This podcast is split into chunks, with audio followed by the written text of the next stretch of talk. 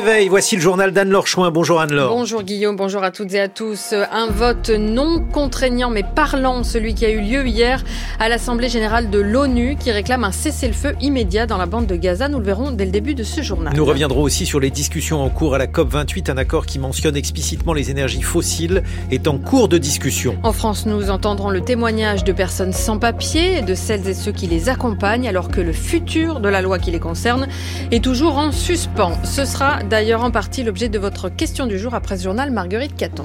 Et oui, nous discuterons de l'avenir du texte Immigration et Intégration avec la commission mixte paritaire Conciliation ou Passage en force. C'est dans 15 minutes. Ce que son Conseil de sécurité n'a pas voté, l'Assemblée générale de l'ONU l'a fait. Elle a voté hier soir à une écrasante majorité en faveur d'une résolution exigeant un cessez-le-feu humanitaire immédiat dans la bande de Gaza. Certes, le texte est non contraignant et les États-Unis ne l'ont pas approuvé, mais le nombre euh, des votants en faveur de la résolution est tel qu'il dépasse même le soutien à la condamnation à l'époque de l'invasion russe de l'Ukraine. Et surtout, Loïc Loury, il montre à nouveau que sur ce conflit, Israël et Washington sont de plus en plus diplomatiquement isolés. 153 voix pour, 23 abstentions et 10 voix contre, dont celle des États-Unis. C'est à une majorité écrasante que cette résolution a été adoptée. Pas de vraie surprise. Le soutien de la communauté internationale à l'égard d'un cessez-le-feu immédiat à Gaza était connu, tout comme l'opposition de Washington au texte, la représentante américaine Linda Thomas Greenfield. Tant que le Hamas restera guidé par son idéologie de mort, tout cessez-le-feu à l'heure actuelle serait temporaire au mieux, mais dangereux dans le pire des cas. Dangereux pour Israël, objet d'incessantes attaques, mais aussi dangereux pour les Palestiniens, qui méritent de se construire un meilleur futur. Une résolution non contraignante, mais dont l'adoption très large démontre un peu plus l'isolement des États-Unis, premier soutien d'Israël, la patience des Américains face au bombardement meurtrier de leurs alliés toutefois commence à s'effriter.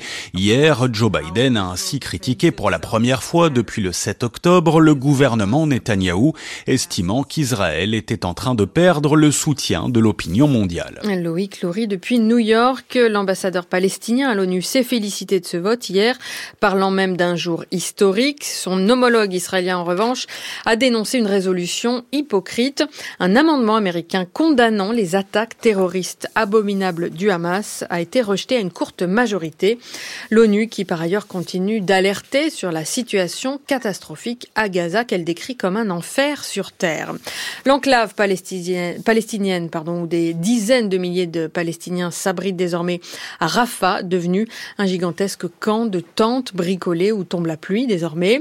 La guerre a également fait flamber les violences en Cisjordanie occupée. Les forces israéliennes y ont tué six Palestiniens hier, selon l'autorité palestinienne. Et puis en mer Rouge, les tensions s'accentuent aussi. Lundi soir, une frégate de la marine française a abattu un drone qui menaçait un tanker norvégien. Attaque revendiquée par les rebelles Houthis installés au Yémen et alliés de Téhéran. Or, ce nouveau raid des rebelles yéménites fait planer la menace sur le trafic maritime mondial. La mer Rouge est en effet une zone commerciale stratégique. Omar Waman. Un dixième du pétrole mondial transite par ce détroit entre la corne de l'Afrique et le Yémen. C'est ce verrou maritime stratégique que les outils menacent avec leurs attaques. Franck Mermier est directeur de recherche au CNRS. Alors les conséquences sur le trafic maritime sont très néfastes puisque ce sont notamment la hausse des tarifs d'assurance pour les navires marchands, peut-être aussi le détournement euh, vers d'autres routes maritimes et donc cela peut effectivement menacer directement le commerce international. Et choisir une autre route maritime pour les milliers de navires qui passent par cette zone signifierait contourner le continent africain. L'acheminement serait donc beaucoup plus long et les coûts plus importants. Pour éviter un siège naval, les États-Unis et leurs alliés envisagent sérieusement une riposte militaire contre les outils. Là, on peut dire que les outils euh, jouent avec le feu. On peut avoir euh, des représailles militaires euh, contre les outils et donc ce qui va effectivement détériorer encore plus l'instabilité en mer Rouge. Mais lancer une offensive contre les outils s'annonce délicat car le mouvement chiite yéménite est soutenu militairement par l'Iran. Il dispose de stocks importants de missiles et de drones, un nouveau front qui pourrait avoir des conséquences désastreuses. En Ukraine, une nouvelle attaque de missiles russes a fait au moins 34 blessés cette nuit à Kiev et endommagé des bâtiments, dont un hôpital pour enfants. Hier, Moscou affirmait également avoir remporté plusieurs succès sur le front sud. Et hier également, en présence de Volodymyr Zelensky venu aux États-Unis, Joe Biden a lancé un avertissement. Il affirme que le président russe Vladimir Poutine compte sur le fait que l'aide américaine à l'Ukraine allait s'arrêter. Nous devons lui prouver qu'il a tort, a-t-il dénoncé en forme de message aux républicains du Congrès qui refusent toujours de voter une nouvelle aide à l'Ukraine. Ça bouge sur le front de la COP28 à Dubaï. Une nouvelle assemblée plénière doit être réunie incessamment afin de statuer sur un nouveau projet d'accord qui, s'il ne mentionne pas explicitement la sortie des énergies fossiles, propose tout de même une transition hors des combustibles fossiles dans les systèmes énergétiques, transitioning away en anglais. Un pas en avant selon les parties présentes qui étaient nombreuses à insister pour que des termes forts soient utilisés. Les ONG se disent partagées, même si elles reconnaissent qu'il y a du progrès dans la façon de mentionner les fossiles. Selon François Gémen, il faut par ailleurs accepter que tous les pays n'avancent pas au même rythme et ceux qui veulent aller plus vite peuvent toujours conclure leur propre accord, selon le co-auteur du sixième rapport du GIEC. Écoutez-le.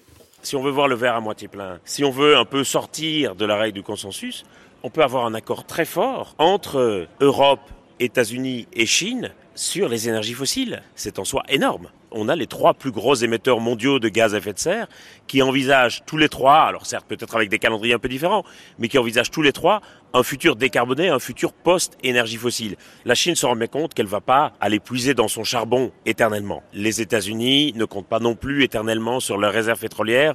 La grosse question, c'est la question du calendrier, et c'est la question évidemment de la compétitivité, c'est-à-dire qu'ils ne veulent pas non plus être les premiers à renoncer si les autres continuent et toute la difficulté là. Des propos recueillis par Julie Pietri, envoyée spéciale à Dubaï, que nous entendrons dans le journal de 8 heures sur les dernières avancées des négociations. La COP28, ce sera d'ailleurs aussi le sujet des matins avec vos invités, Guillaume. Absolument, dont la mathématicienne Amida à 7h40 et ensuite à 8h20, nous serons en compagnie de Christian de Pertuis, professeur d'économie. Mais en attendant, à 7h07 sur France Culture, c'est la suite de votre journal, Anne-Laure Chouin. Au Royaume-Uni, le gouvernement aussi jouait gros sur un projet de loi immigration, mais dans le cas britannique, la crise a été évitée hier. Oui, le gouvernement conservateur de Rishi Sunak a remporté un vote crucial euh, à la Chambre des communes sur le projet de loi visant à expulser les demandeurs d'asile vers le Rwanda, un texte euh, très controversé qui a d'ailleurs fait l'objet d'un blocage de la Cour dans une version précédente. L'expulsion de migrants, quel que soit leur pays d'origine, vers leur mandat a été annoncée en avril 2022, mais encore jamais mise en œuvre. Rishi Sunak avait présenté ce nouveau texte comme, je cite, la loi la plus dure jamais adoptée contre l'immigration illégale. Avant ce nouveau vote, le Premier ministre avait par ailleurs multiplié les rendez-vous pour convaincre dans son propre camp, mais la majorité y laisse quand même des plumes. À Londres, la correspondance de Richard Place. 313 voix en faveur du projet, c'est une majorité confortable sur le papier, sauf que les conservateurs disposent de 350 sièges. Aucun élu de la majorité n'a finalement voté contre, mais une quarantaine se sont abstenus. L'aile droite du parti trouve ce projet timoré, pas assez étanche, en clair, soumis à des recours judiciaires jusque devant la Cour européenne des droits de l'homme. C'est au peuple britannique de décider qui peut venir dans ce pays, écrivait hier soir Rishi Sunak, et non les gangs criminels ou les tribunaux étrangers. Soulagé, le Premier ministre sait qu'il n'en a pas fini avec cette législation. Elle doit maintenant être examinée dans le détail par le Parlement et elle sera soumise à de nouveaux votes l'année prochaine. S'ils n'obtiennent pas les changements réclamés, les conservateurs les plus radicaux menacent cette fois de voter contre, pendant que les plus modérés mettent en garde contre un texte qui enfreindrait la loi et qui les obligerait donc à se prononcer en sa défaveur. En France, en revanche, et sur le même sujet, la crise n'a pas été évitée, mais même si le projet de loi immigration a été d'emblée rejeté par l'Assemblée nationale, il devrait continuer son parcours législatif au sein d'une commission mixte paritaire où la droite fera figure d'arbitre. On y reviendra dans la question du jour. Avant, peut-être un nouveau texte concernant plus précisément le volet régularisation dans les secteurs en tension. En attendant de connaître les conséquences de ces futures lois sur leur vie quotidienne, les personnes sans papier sans-papiers, elles, continuent de se battre pour leur régularisation. Lundi, plusieurs euh, collectifs de travailleurs sans-papiers étaient réunis devant l'Assemblée nationale avec les associations et les syndicats qui les soutiennent pour demander le retrait du texte. Écoutez-les au micro de Wafia Kenish. Ibrahim travaille sans relâche depuis 2018, pas de congé pour ce sans-papier de 34 ans. Alors il supporte mal quand certains hommes et femmes politiques parlent de lui et des autres travailleurs qui n'ont pas de titre de séjour. Il croit que tous les immigrés qui sont là, ce sont des délinquants, ce sont des criminels, bon, on dirait même des terroristes. Une vision extrêmement négative que Daouda, sans papier et cariste de 35 ans, trouve d'autant plus injuste qu'à ses yeux, les salariés sans titre de séjour sont indispensables à la France. Ce sont des gens qui se réveillent à tout moment, à toute heure de la nuit pour aller travailler et qui participent et qui cotisent, qui payent des impôts et ils ne demandent qu'à être régularisés. Une fois ces précieux papiers obtenus, les difficultés se poursuivent parfois, comme l'explique Lorraine, bénévole à l'association La Cimade. Un monsieur qui est venu récemment, il avait le droit d'asile, donc il avait le droit de travailler. Il était intégré euh, dans son emploi et puis il a été malade, il a été licencié, il a donc euh, perdu ses droits. Une cascade, si vous voulez, d'événements qui font qu'il a perdu son travail, donc il n'a plus d'argent pour se loger. Il squatte quelque part. Ses enfants ne peuvent plus être scolarisés parce qu'on exige, certains exigent des enfants des documents qu'on n'a pas à exiger. Donc c'est ça aussi, c'est les excès administratifs. La méconnaissance du système administratif français est un handicap qui peut coûter cher. Sandra Petiot, médecin bénévole à MSF. Un cas de patient qui a été initialement pris en charge aux urgences pour euh, une rétention aiguë d'urine, ça veut dire qu'il n'arrivait pas à faire pipi. On lui a posé une sonde urinaire donc pour évacuer les urines et on l'a laissé sortir avec alors que c'est un jeune mineur qui dort dans la rue. Nous on l'a récupéré après. C'était le parcours du combattant même avec nous pour pouvoir le faire opérer de cette hernie et régler son problème. Lui permettre aussi d'enlever cette sonde urinaire et d'avoir les soins qu'il faut. Ça a été vraiment très très très compliqué pour lui et je ne sais pas comment il aurait fait s'il ne nous avait pas rencontrés sur le chemin. La peur d'être fiché, les barrières administratives fragilisent ces parcours déjà douloureux. Selon une étude de l'Institut de recherche et de documentation en économie de la santé, 50% de migrants éligibles à l'aide médicale d'État n'y ont pas recours.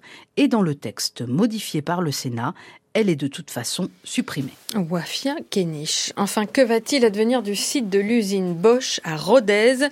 Il était euh, autrefois spécialisé dans les moteurs diesel, tombé en disgrâce, en disgrâce pardon, depuis. Après de nombreux départs, 800 salariés y travaillent encore pour un futur projet de pile à combustible à hydrogène pour les camions.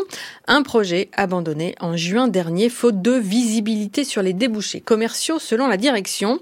Hier euh, débutait une session de plusieurs réunions pour savoir quel sera donc l'avenir du site et si même le site a un avenir, car le cas de Bosch à Rodez est emblématique du manque de visibilité dont souffrent les industriels pour s'engager dans la transition, particulièrement concernant l'hydrogène. C'est l'analyse, en tout cas, qu'en fait Yannick Saleman, chef de projet emploi et politique industrielle dans le think tank Shift Project. L'hydrogène, pour être fabriqué, il a besoin d'électricité. L'électricité, on en produit en quantité limitée. Et donc, ça veut dire que l'hydrogène lui-même est limité. Donc, est-ce que l'hydrogène, la quantité limitée qu'on a, est-ce qu'on la met dans les camions Et donc, c'est ça le marché qui va se développer et sur lequel on doit investir. Ou est-ce que ça doit aller ailleurs? Si vous voulez décarboner la production d'acier ou la production d'engrais pour l'agriculture, vous voyez deux secteurs assez différents, là, il n'y a pas d'alternative pour décarboner que l'hydrogène. Et comme il y a une quantité limitée, ben, en fait, tant que le choix n'est pas fait sur où est-ce qu'on met ces ressources, l'industriel, lui, il, a, il, prendra toujours des risques à se positionner. Peut-être qu'ils vont investir dans les camions d'hydrogène et qu'on s'apercevra à la fin que bah il y en a pas assez pour tous les camions qui roulent, il y en a pas assez euh, parce qu'il y a d'autres secteurs euh, qui demandent cet hydrogène aussi. L'industriel, il a besoin aujourd'hui de cette planification dont on parle de plus en plus. Il manque cet élément, ou en tout cas il n'est pas suffisamment clair dans la communication du gouvernement, que l'hydrogène, oui, c'est un moyen qu'il faut mobiliser, et que oui, il faut, faut investir, mais peut-être pas dans toutes les filières. Des propos recueillis par Marie Viennot. Le temps de ce jour, des averses, 11 départements en vigilance orange crue sur le centre-ouest et les Alpes du Nord. Les températures en légère baisse 6 à 12 degrés ce matin, 10 à 17 cet après-midi. C'est la fin de ce journal. Et la suite des matins de culture avec vous, Guillaume Erner. Merci Anne-Laure Chouin. Et dans quelques secondes, la question du jour de Marguerite Caton, commission mixte paritaire conciliation ou passage en force? Je tiens à vous le